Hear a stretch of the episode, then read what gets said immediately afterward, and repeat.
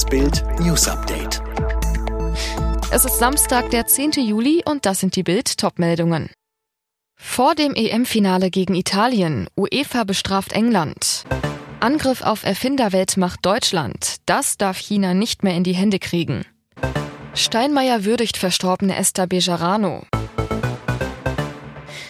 England muss für das Fehlverhalten seiner Fans bezahlen. Die UEFA verhängt eine Geldstrafe von 30.000 Euro für die Aussetzer in Wembley während des Halbfinals gegen Dänemark.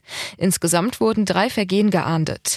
Den fiesen Laserpointer-Einsatz gegen Dänen-Torhüter Kaspar Schmeichel, die Störungen durch Fans während des Abspielens der dänischen Nationalhymne und das Abbrennen von Feuerwerkskörpern. Schmeichel wurde während der Partie immer wieder von englischen Fans mit einem Laserpointer attackiert und gestört. Auch beim entscheidenden Elfmeter von Harry Kane wurde wurde der Torhüter geblendet. Schmeichel informierte schon während des Spiels den Schiri von der Laserpointer-Attacke, doch nichts passierte. Zwischenfälle bei den Hymnen hatte es bereits in vorherigen England-Spielen gegeben. So waren vor dem Achtelfinale gegen Deutschland Pfiffe und Buhrufe während der Hymnen zu hören gewesen. Das Kommunistenreich China will die Weltmacht. Der freie Westen ist Pekings roten Diktatoren nur im Weg, kann ausgeschlachtet werden.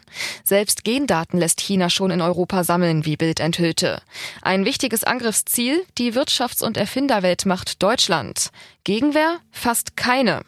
Elmar Brok, einst Chefaußenpolitiker des EU-Parlaments und Berater von Kanzlerin Angela Merkel, zu Bild. Mit unserer bisherigen China-Politik verlieren wir den Kampf. Man lasse Peking einfach machen. Und wie? Ende 2020 hatten sich Peking-Firmen schon 274 deutsche Firmen gekrallt. In China dagegen dürfen deutsche Investoren keine Firmenmehrheit halten. Beispiel, die Bundesregierung ließ die Deutsche Telekom sehenden Auges in eine technologische Abhängigkeit von Chinas Huawei-Konzern geraten. Wie die Bundesregierung laut Experten härter gegen China vorgehen sollte, lesen Sie auf Bild.de.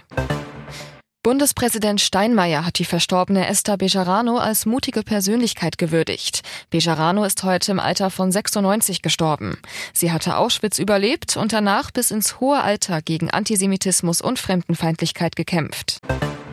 Die EU-Kommission warnt angesichts der steigenden Corona-Zahlen in den Urlaubsländern vor zu großer Aufregung und Überreaktionen. Wirtschaftskommissar Gentiloni sagte den Funke-Zeitungen, wegen der Fortschritte der Impfkampagnen sei die Lage in diesem Sommer anders als vor einem Jahr.